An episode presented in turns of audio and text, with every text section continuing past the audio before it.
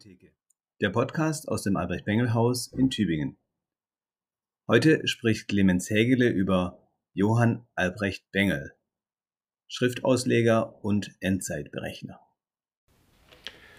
Schriftausleger und Endzeitberechner. Wer war Johann Albrecht Bengel? Am 30. Juli 1744, da schrieb der Stadtammann, also der Bürgermeister von Donauwörth, einen Brief an seine Hochwürden Johann Albertus Bengel. Der war damals Propst von Herbrechting. Und dann fragt der Stadtammann, ich zitiere, was wird aus dieser Stadt werden? Will sagen, wie wird es in Zukunft noch mit der Stadt Donauwörth oder Schwäbischen Wörth zugehen? Und was, was soll aus ihr über kurz oder lang werden? Denn es ist bekannt, dass selbige ehedem eine uralte Reichsstadt gewesen ist. Wie aber diese in Zukunft, wenn es friedlich bleibt, angesehen werden möchte, solches ist dies Orts niemand bekannt. Einzig und allein sollen Euer Hochwürden hiervon ein gesichert genaues Licht, Wissenschaft und Weisheit vermittels dero hochrühmlicher Gelehrsamkeit haben und tragen. Daher stelle ich das gehorsame und inständige, höfliche Ansuchen, mir von allhiesiger Stadt Donauwörth, in welchem Stand sich diese in Zukunft sehen kann, unbeschwerte Nachricht im Vertrauen und größter Verschwiegenheit hochgeneigt und beliebig zu kommunizieren. Dieser Brief ist äh, in dem umfangreichen Briefwechsel von Bengel eine Kuriosität. Und Bengel hat äh, dann auch erwartungsgemäß abschlägig geantwortet.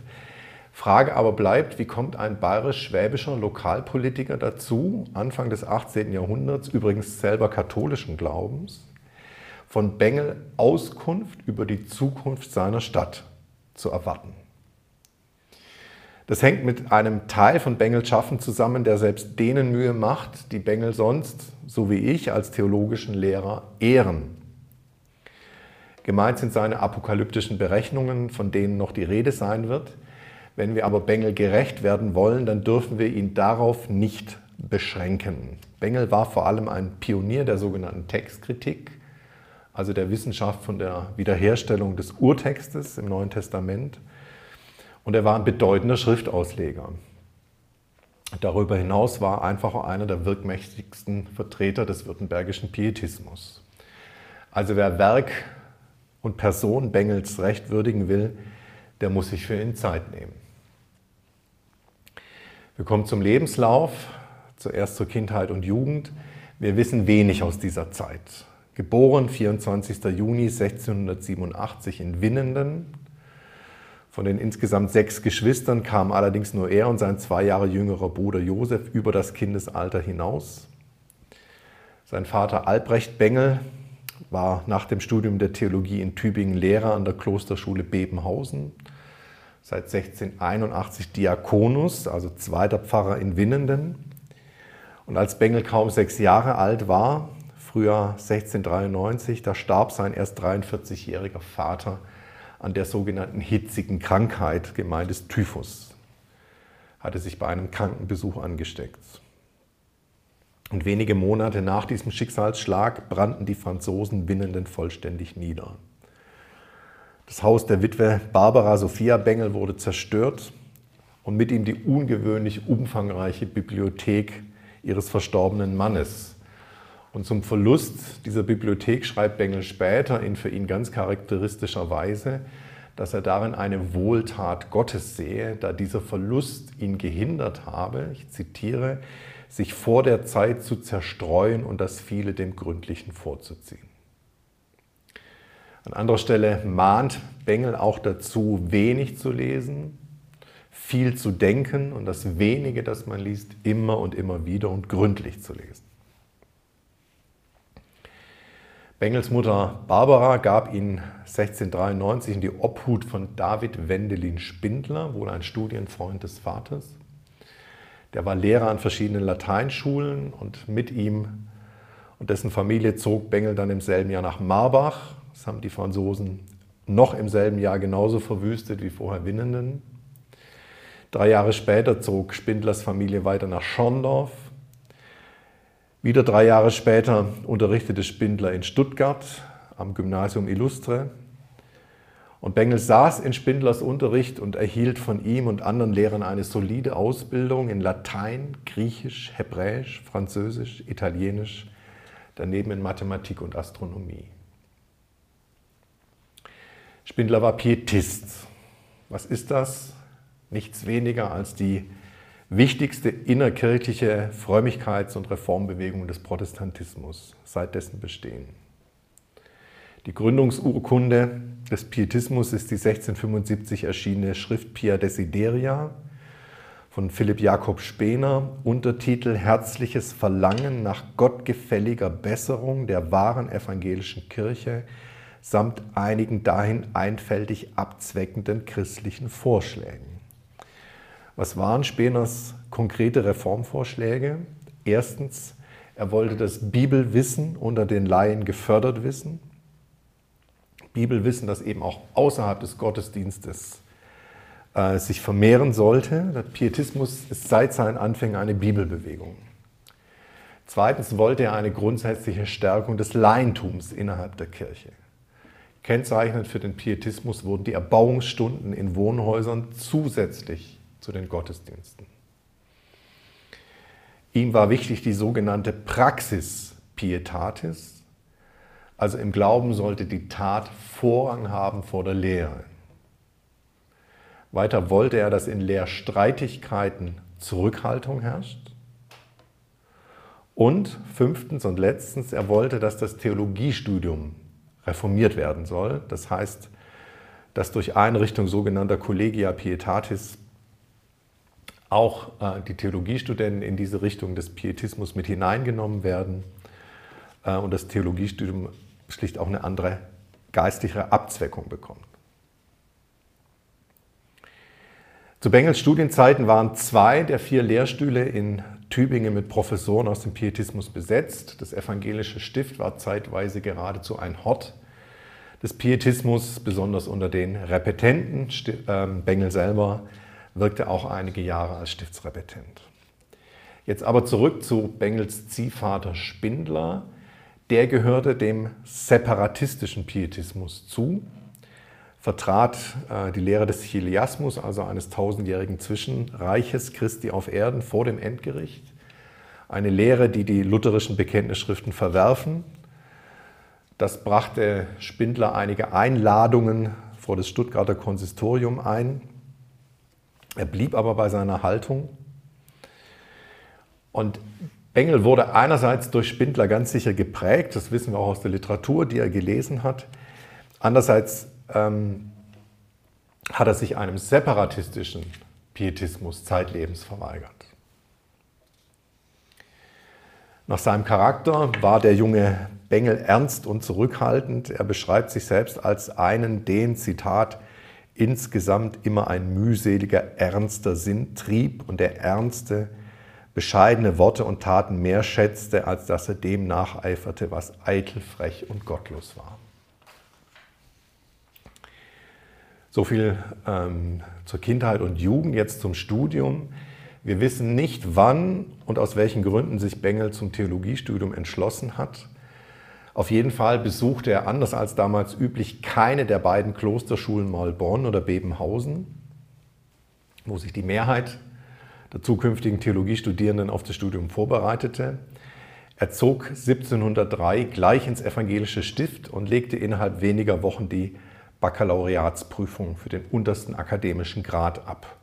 Und den hatten die ähm, Klosterschüler in der Regel schon mitgebracht ins Studium. Dann folgten zwei Jahre Studium bis zur Magisterprüfung, bevor dann das eigentliche theologische Fachstudium begann.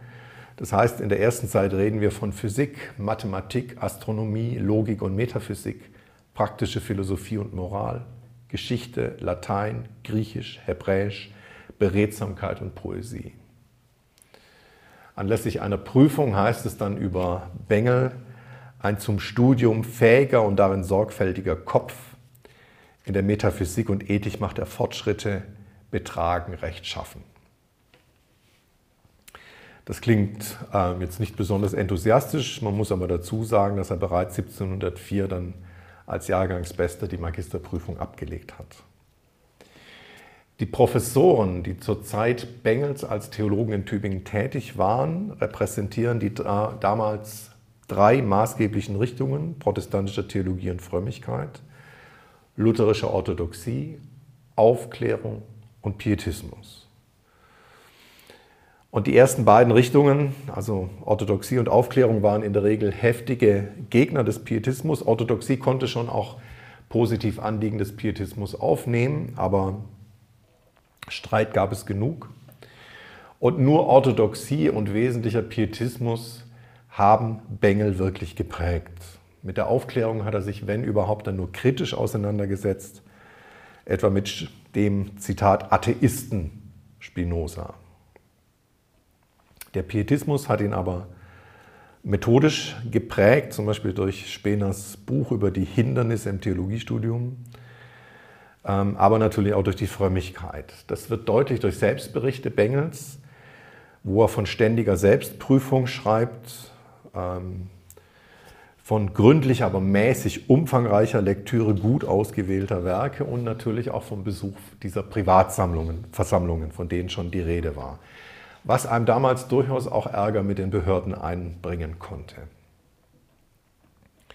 Er schreibt rückblickend Jahrzehnte später in einer autobiografischen Notiz, im Jahr 1703 ward er, er meint sich selbst, in das fürstliche theologische Stipendium zu Tübingen gnädigst aufgenommen, in welchem zu selbiger Zeit eine starke geistliche Erweckung war. Also gemeint ist der, der Aufbruch des Pietismus. Eine Erweckung, die einen Satz zu vielem hernach ausgebrochenen Guten gegeben. Und dieses kam denn ihm als einem Anfänger merklich zustatten. Das Studium brachte eine große Irritation für Bengel. Er wurde vertraut gemacht damit, dass innerhalb der griechischen Handschriften des Neuen Testaments viele verschiedene Lesarten vorkommen. In der Oxforder Ausgabe des griechischen Neuen Testaments, die ihm zur Verfügung stand, waren zum Textus Receptus, das ist der also damals gängige griechische Text, waren bereits 30.000 zusätzliche Lesarten verzeichnet. Und eine wissenschaftliche Verarbeitung dieser Lesarten stand auf deutschem Boden noch aus. Innerhalb des Pietismus hatte man schon seine Zweifel an diesem Textus Receptus, aber erst Bengel ging dann die gewaltige Aufgabe einer wissenschaftlich begründeten Neuausgabe des griechischen Testaments wirklich an. Aber erst einmal folgte nach dem Studium eine sechsjährige, sechsjährige Zeit als Repetent am Stift, durchsetzt von verschiedenen Vikariaten, den Orten Metzingen, Nürtingen, Tübingen und schließlich Stuttgart. Der Repetentenzeit folgte auch eine damals durchaus übliche Bildungsreise, die Bengel vorwiegend mit Vertretern des Pietismus in ganz Deutschland in Berührung brachte. Besonders ausgiebig und wichtig war die Begegnung mit August Hermann Franke in Halle. Die Denkendorfer Zeit, äh, wenn man fragt, welchen Beruf Bengel eigentlich hatte, und wenn man sich dabei an der Zeit der Dienstjahre orientiert, muss man sagen, dass Bengel eigentlich weniger Pfarrer als vielmehr Pädagoge gewesen ist. Er lehrte von 1713 an 28 Jahre lang als Präzeptor an der Klosterschule in Denkendorf. Er war nicht Leiter dieser Schule, die war dem Propst Johann Friedrich Hochstädter unterstellt, sondern Bengel war mit einem Kollegen zusammen zuständig für die alten Sprachen, für Geschichte, Mathematik, Geographie und Logik. Ein Tag damals in Denkendorf begann um 4 Uhr früh und hatte, was den Unterricht anbelangt, in der Regel vier sogenannte Lektionen von 7 bis 8, 9 bis 10, 2 bis 3 und 4 bis 5. Bengel hat mal ganz trocken dazu bemerkt, Zitat, auf welche Weise die Leute niemals obruiert, also überfordert werden und hingegen auch nicht allzu viel Zeit auf einmal verderben können. Die drei Jahrzehnte in Denkendorf sind äußerlich unauffällig. Sie verlaufen gleichmäßig, ohne störende Unterbrechungen. Außer zu dienstlich verordneten Reisen nach Stuttgart oder ins Umland hat Bengel Denkendorf in dieser Zeit nie verlassen. Und trotzdem oder vielleicht gerade deswegen sind diese Jahre theologisch sehr fruchtbare Jahre gewesen. In diese Zeit fällt das Novum Testamentum Graecae, fällt der Gnomon, also der komplette Kommentar zum Neuen Testament und die Auslegung der Johannes-Offenbarung. Man hat ähm, den Pädagogen Bengel als einen Vorläufer Pestalozzis bezeichnet. Das ist vermutlich zu hoch gegriffen. Und trotzdem war er als Erzieher nicht unbedeutend und hatte da auch einiges zu sagen.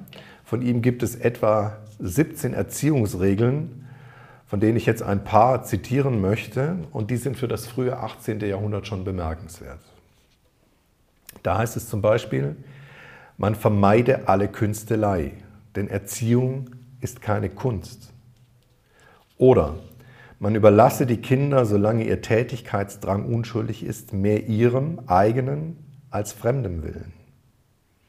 Oder Kinder sind nicht zu überladen mit vielen Erklärungen und bedrängenden Zumutungen. Sie werden sonst gegen alles verschlossen und abweisend. Wir gehen weiter zu der Zeit, ähm, als er dann Propst und schließlich Prälat war. Bengel selber war nicht der Typ fürs Karrieremachen. Es gab durchaus Lehrstuhlangebote, unter anderem aus Gießen, aber die scheiterten eigentlich immer daran, dass Bengel nichts Höheres anstrebte, sich auch nicht verkaufen wollte. Im letzten Jahrzehnt hat Bengel dann doch und ohne dass es gesucht hätte, wichtige kirchliche und politische Ämter bekleidet. Er war Propst in Herbrechting, später Mitglied der Landschaft, gemeint ist der Landtag, und schließlich Prälat von Alpiersbach, was mit einem Sitz im Stuttgarter Konsistorium verbunden war. Politik lag seinem individualistischen, weltabgeschiedenen Wesen nicht. Und nicht zufällig war auch sein Sterben ganz unauffällig. Ein Abendmahl mit der Familie, ein Dank- und Fürbittgebet, getröstetes Einschlafen. Sein vielleicht berühmtester Schüler Oettinger schreibt, Zitat, er wollte nicht geistlich pompös sterben, sondern gemein, wie wenn man unter dem Geschäfte zur Türe hinausgefördert wird. Auffallend aus dieser Zeit ist noch der Streit mit Zinzendorf. Es gibt nur ein einziges Werk unter Bengels Werken, das nicht direkt Arbeit am Neuen Testament ist. Herausgegeben 1751, Abriss der sogenannten Brüdergemeine. Bengel hatte Anstoß genommen an der Gefühligkeit der Herrenhuter. Und es kam zu einem streitbaren Briefwechsel, auch zu einer persönlichen Begegnung mit Zinzendorf. Ähm, Bengel schreibt einmal an einer Stelle ganz charakteristisch über Zinzendorf, den Grafen liebe ich herzlich und denke oft an ihn, ob er nicht jemand habe, der ihn privatim moniere. Das klingt zurückhaltend, die Auseinandersetzung war aber durchaus scharf. Zinzendorf machte sich über die schwäbische Apokalyptik lustig. Bengel wiederum rückte Zinzendorf in die Nähe des falschen Propheten aus der Offenbarung. Frage, was, an was hat Bengel Anstoß genommen? Er beklagt, dass Zinzendorf für sein Anliegen, seine Herkunft und sein Ansehen missbrauche und auch durchaus diktatorisch auftrete. Und manche Glieder der Gemeine vertrauten seinen Eingebungen, Zinsendorfs Eingebungen, mehr als dem Bibelwort. Bengel schreibt, wenn aber jemand solche Lehren, die erst einer Demonstration aus der Schrift bedürfen, ohne eine solche Demonstration als inspiriert annimmt und ausgibt, so ist's ein Fanatizismus. Zitat Ende. Bengel rügt ohnehin den Umgang ähm, mit der Bibel, den er dort vorgefunden hat, aus der Gotteslehre bzw. Trinitätslehre sei nur die Christologie herausgenommen und aus der wiederum nur die Lehre von Christi Leiden. Und da missfällt ihm auch ein eigenartiger Genuss der Leiden Christi, also etwa das sich verkriechen in das Zitat Zinsendorf, Seitenhöhlchen des Lammes. Bengel zeigt sich hier ganz als Bibeltheologe. Wenn er selber dann später in verfehlter Weise äh, spekulieren wird, dann immerhin am Schriftwort. Nie aber, was er Zinsendorf vorwirft, aufgrund eigener Eingebungen. So viel einmal zur Biografie, jetzt zweitens zum Werk, zum Gesamtwerk. Bengel ist nicht einfach einer der heute üblichen theologischen Disziplinen zuzuordnen. Am besten nennt man ihn wohl einfach einen Bibeltheologen. Das dogmatische Rüstzeug seiner Zeit stand ihm zu Gebote Es kommt aber selten zum Zuge. Alles, was er erforscht, dreht sich um Text und Bedeutung des Neuen Testaments. Und was er lehrt, beansprucht, dass es seinen Grund hat, unmittelbar in den Schriften des Neuen Testaments. Und jetzt ein ähm, paar Bemerkungen zu Bengel als einem Pionier der Textkritik. Ähm, ich hatte vorhin schon erwähnt, dass Bengel Mühe hatte mit den Varianten des neutestamentlichen Textes. Davon war schon die Rede. Wie kann es sein, dass das unfehlbare Wort Gottes in vielen, mit vielen kleinen Varianten überliefert ist?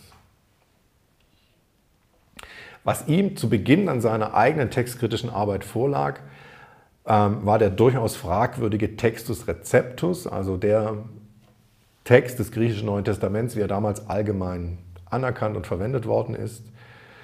Er hatte auch durchaus Ausgaben dieses griechischen Neuen Testaments, wo der Textus Receptus drin stand und dann ähm, informiert wurde über die Varianten aus anderen Handschriften, aber eben lediglich informiert. Es wurde nicht bewertet. Und ihm lag jetzt daran, diese Varianten tatsächlich durchzugehen, zu bewerten und einen neuen bereinigten Text zu schaffen. Von Denkendorf aus versuchte Bengel leihweise an Handschriften aus aller Welt zu kommen. Archivare, Bibliothekare, Sammler und Freunde verschafften ihm dann Handschriften aus Klöstern und Universitäten und so konnte er bis 1722 so 137 Handschriften zusammentragen, darunter 15, die bis dahin noch gar nicht irgendwie ausgewertet worden waren. Bengel hat jetzt die Methoden äh, der sogenannten Textkritik nicht erfunden, aber er hat sie entscheidend weitergebracht. Ein Kriterium, das tatsächlich auf ihn, äh, wohl auf ihn zurückgeht, ist die sogenannte Lectio difficilior. Was heißt das? Wenn man also zwei Handschriften hat zur gleichen Textstelle innerhalb des Neuen Testaments, da sind Unterschiede drin und die eine Lesart stellt sich als eine schwierigere heraus, vielleicht missverständlichere oder so, dann sagt Bengel, dieser schwierigeren Lesart ist der Vorzug zu geben, weil sie ist höchstwahrscheinlich die ältere. Weil man eher darauf achtet, Dinge dann im Abschreibprozess zu glätten und nicht schwieriger zu machen. Auch hat Bengel die Handschriften verschiedenen äh, Handschriftenfamilien zugeordnet. Das war äh, eine Methode, die heute so nicht mehr weiterverwendet wird, aber lange noch in Gebrauch stand, lange noch nach Bengel. In seinen Urteilen hat er vielleicht in manchem zu konservativ geurteilt, aus heutiger Sicht. Äh, vieles hat sich allerdings äh, auch heute bestätigt, bis heute wirklich bestätigt. Und in manchen war er dann auch für die damalige Zeit erstaunlich frei. Er hat zum Beispiel gesagt, der für die Liturgie auch hochbedeutsame Schluss des Vaterunsers, der ist sekundär. Er hat sich auch äh, gegen ein Mehrheitsprinzip gewandt, im Sinne von, was eben die Mehrheit der Schriften haben, das wird schon richtig sein. Nein, er schreibt, darauf kommt es an, was die allerältesten griechischen Handschriften haben. Bengel hat übrigens unter anderem deswegen keinen Tübinger Lehrstuhl erhalten, weil er dem Senat, jetzt Zitat Senat, in der Kritik zu weit ging. Was war das Ergebnis jetzt seiner ähm, Forschungen mit diesen Handschriften. Er hat zwar nicht jetzt einen wirklich neuen Text vorgelegt, aber er hat eine Ausgabe des alten Textus Receptus vorgelegt mit einem Apparat, mit den Varianten, die er dort allerdings ausführlich bewertet, sodass, wer sich dieser Mühe unterzieht, dann durchaus sehen konnte, welche Variante äh, Bengel dann eventuell auch gegen den Textus Receptus bevorzugt. Lediglich zum Buch der Offenbarung hat er tatsächlich dann auch einen eigenen neuen Text vorgelegt. Das mag verschiedene Gründe haben. Zum einen, dass das Buch der Offenbarung ihm besonders nahe stand. Zum anderen war dort tatsächlich auch der Text im Textus Receptus besonders schlecht. Wie hat er das Ganze aber auch geistlich gewertet? Für Bengel war es wichtig, darauf zu beharren, dass der biblische Text trotz zahlreicher, reicher Varianten das Evangelium nirgendwo in seinen Grundfesten erschüttert. Er schreibt einmal in einem Brief, Christus und seine Kirche stellen sich den Augen der Welt allenthalben im Gewande der Schwachheit und Niedrigkeit dar. So ist es auch in seinem Wort.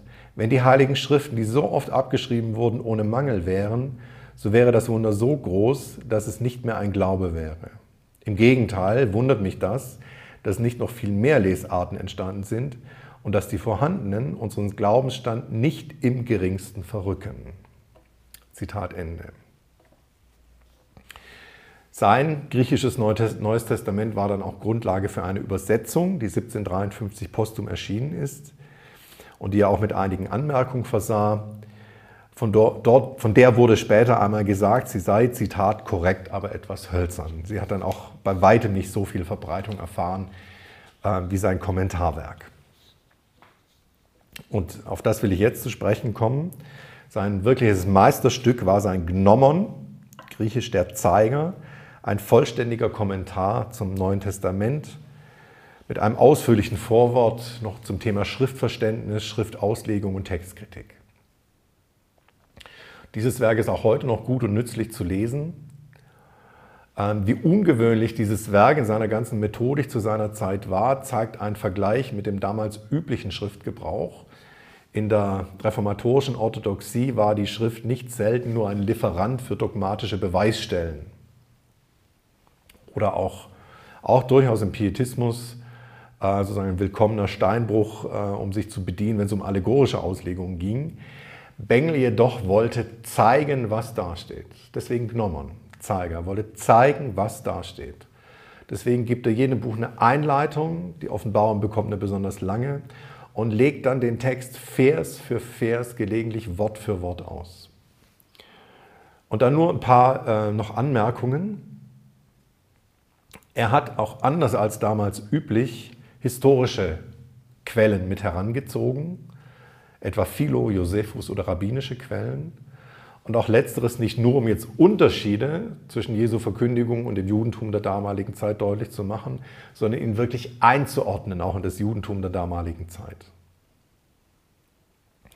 Er hat auf Dinge aufmerksam gemacht, die dann äh, Jahrhunderte später erst ähm, als wahr erkannt und von anderen gesagt worden. Dann hat man herausgefunden, dass Bengel das eigentlich auch schon sagte. Er hat auf die Besonderheit des sogenannten nicht responsorischen Amens Jesu hingewiesen, also dieses Amen, ich aber sage euch. Ähm, er hat, ähm, man hat entdeckt, dass schon Bengel vom Menschensohn Titel wusste, der auf Daniel 7,13 zurückzuführen ist und so weiter und so weiter. Das Werk hat eine durchaus starke Verbreitung gefunden und neben dem lateinischen Original folgten dann auch deutsche Fassungen anderer Theologen. Und äh, bis heute kann man Hinweise von Bengel durchaus auch in wissenschaftlichen Kommentaren noch finden. Jetzt ähm, Heilsgeschichte und apokalyptische Berechnungen. Unter den biblischen Schriften hat es ein Buch Bengel in besonderem Maße angetan, die Johannes-Offenbarung. Und seine heilsgeschichtliche Theologie ist über weite Strecken eigentlich nichts anderes als eine Auslegung dieses Buches. Und er wollte nichts anderes als die Offenbarung dahingehend entschlüsseln, dass der Heilsplan Gottes mit der Welt in Vergangenheit, Gegenwart und Zukunft in einer klaren Chronologie sichtbar wird. Bengel war da nicht der Erste, ähm, der sich in diesem Bereich versucht hat.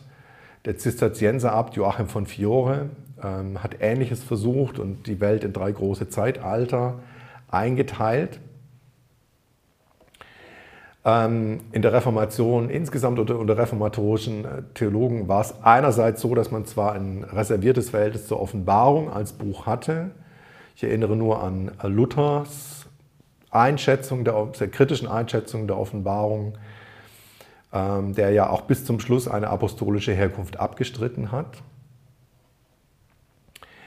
Aber was Luther nicht davon abgehalten hat, selbst Endzeitberechnungen anzustellen. Aber Bengel selber in dieser Art und Weise war natürlich ähm, innerhalb des, der Theologie seiner Zeit ähm, da ungewöhnlich. 1724 hatte Bengel während einer Predigtvorbereitung eine Art Turmerlebnis. Es ging um die Frage der Bedeutung der Zahl 666 in der Offenbarung, Offenbarung 13, Vers 18. Und er schreibt später in einem Brief, ich habe mit Gottes Beistand die Zahl des Tieres gefunden. Es sind 666 Jahre von 1143 bis 1809. Darin liegt ein großer Trost, auch bei den Trauerfällen in meinem Haus. Diejenigen, die jetzt geboren werden, werden wunderbare Zeiten schauen. Also die Zahl 66, 666 deutet Bengel als 666 Jahre. Diese Jahre zieht er jetzt, ähm, bringt er in Beziehung, in mathematische Beziehung zu den 1000 Jahren von Offenbarung 20. So allerdings, dass die beiden in einem ganz exakten Verhältnis 2 zu 3 stehen müssen.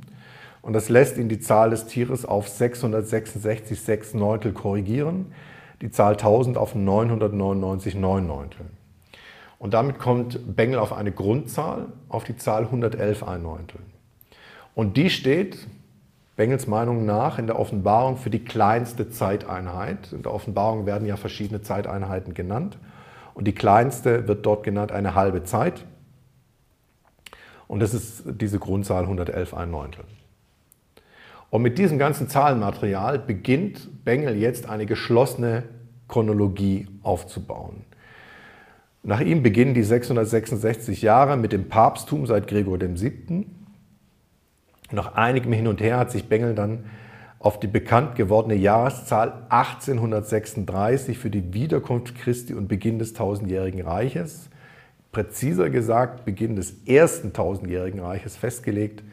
Er hatte da einen ganz komplizierten doppelten Chiliasmus, aber darum soll es an dieser Stelle nicht gehen. Also darauf hat er sich festgelegt, 1836.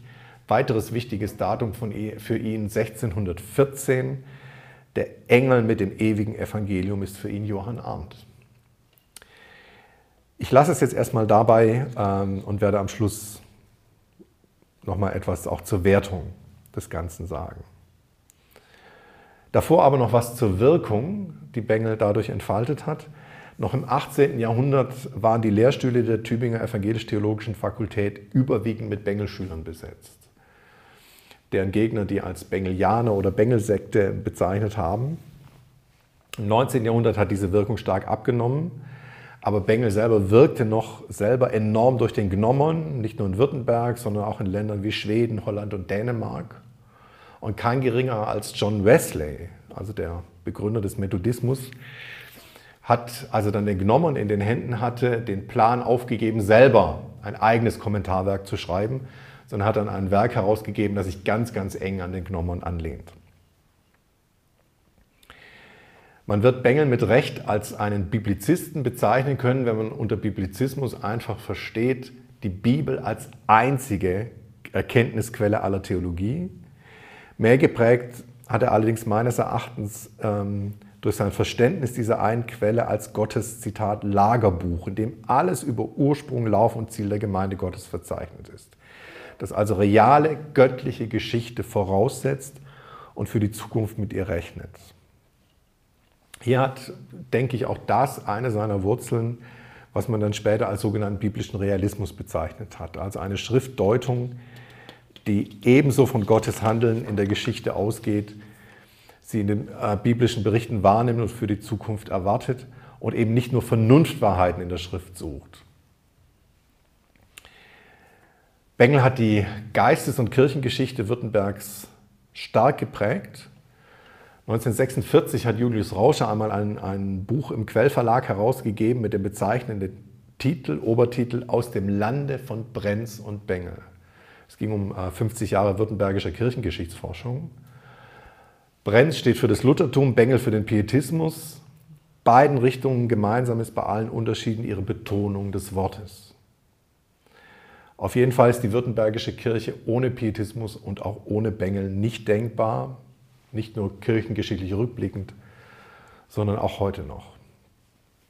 Die Endzeitberechnungen, die Bengel angestellt hat, gerade das Jahr 1836, haben auch ihre Wirkung entfaltet dahingehend, dass es die Auswanderungsbewegungen in Erwartung dieses Jahres Richtung Osten mit verstärkt haben. Wohl nicht verursacht, ähm, aber mit verstärkt. Ja, drei Beobachtungen jetzt zum Schluss. Das erste nochmal Bengel als Ausleger der Offenbarung und auch Endzeitberechner. Eine Kritik an dieser Endzeitberechnung ist so einfach, wie sie notwendig ist. Ähm, Jesu Wort dass niemand Tag noch Stunde wisse, hat Bengel ausgeblendet. Und die offene exegetische Wahrnehmung opfert er doch zugunsten eines Systems, Systemzwangs. Also was nicht passt, wird passend gemacht. Man denke nur an diese Grundzahl 111 ein Neuntel. Es bleibt für mich bis heute ein gewisses Rätsel, wie so ein maßgeblicher, auch methodischer Vordenker von Exegese und Textkritik, also einfach ein ausgebuffter Bibelwissenschaftler, sich hier seinen Scharfblick so hat trüben lassen können. Aber nun sind selbst im kräftigsten Irrtum können noch Wahrheiten äh, enthalten sein. Und so denke ich, wird man sagen können, dieses Endzeitsystem ist in Grundsatz und Methode zwar verfehlt, aber es ist doch auch nur deswegen denkbar, weil Bengel an etwas festgehalten hat, was in dieser Zeit für die Aufklärungstheologie zur Verlegenheit wurde, nämlich dass Geschichte Raum von Gottes Handeln ist. Und es ist wichtig, darauf immer wieder hinzuweisen, in einer Zeit, ähm, in der Lessing den Glauben an zufällige Geschichtswahrheiten, als, als, das als einen Glauben an zufällige Geschichtswahrheiten abgetan hat, die zur Begründung von notwendigen Vernunftwahrheiten nicht taugen würden. Bengel war sich offensichtlich bewusst, dass wir von einem Gott, der nicht in der Geschichte handelt, weder wissen könnte noch wissen müssten. Das Zweite, Bengel war Schrifttheologe auch in dem Sinn, dass für ihn das Wort der Schrift dem Glauben und dem Leben der Kirche vorgegeben war. Das ist angesichts einer heute vielfach an Schleiermacher orientierten protestantischen Theologie wichtig noch einmal zu betonen, weil diese durch Schleiermacher geprägte Theologie zumindest einer Gefahr ausgesetzt ist, nämlich der, dass das Wort nicht mehr Vorgabe ist, sondern ganz wesentlich nur Ausdrucksmittel. In den Schriften werden eben Eindrücke des Glaubens weitergegeben, aber es ist nicht mehr Vorgabe des Glaubens. Das dritte und letzte, in Bengels Person zeigt sich ein beeindruckender Zusammenschluss von Theologie, Dienst und Gebetsfrömmigkeit. Ich denke, ein großes Problem der aktuellen Ausbildung zum Beruf des Geistlichen ist, dass diese Bereiche in der Regel auseinanderfallen und keine natürliche Einheit mehr bilden und wie sehr sich Dienst und Theologie wechselseitig befruchten müssen, schreibt Bengel mit Rückblick auf seine Repetenten- und Vikarszeit. Er schreibt, wenn man einige Zeit unter den Leuten draußen gewesen ist und einen Gustum plebeum et popularum bekommen hat, also mit dem Volk in Berührung gekommen ist, so ist es gut. Wenn man hernach eine Weile wieder ins Stipendium, gemeint ist das Stift, zurückgeht und seine Theologie aufs Neue vor die Hand nimmt und mit mehr Applikation durchgeht, kommt man hernach wieder hinaus. So kann man weit besser fortkommen und im Segen arbeiten. Ich danke sehr für die Aufmerksamkeit.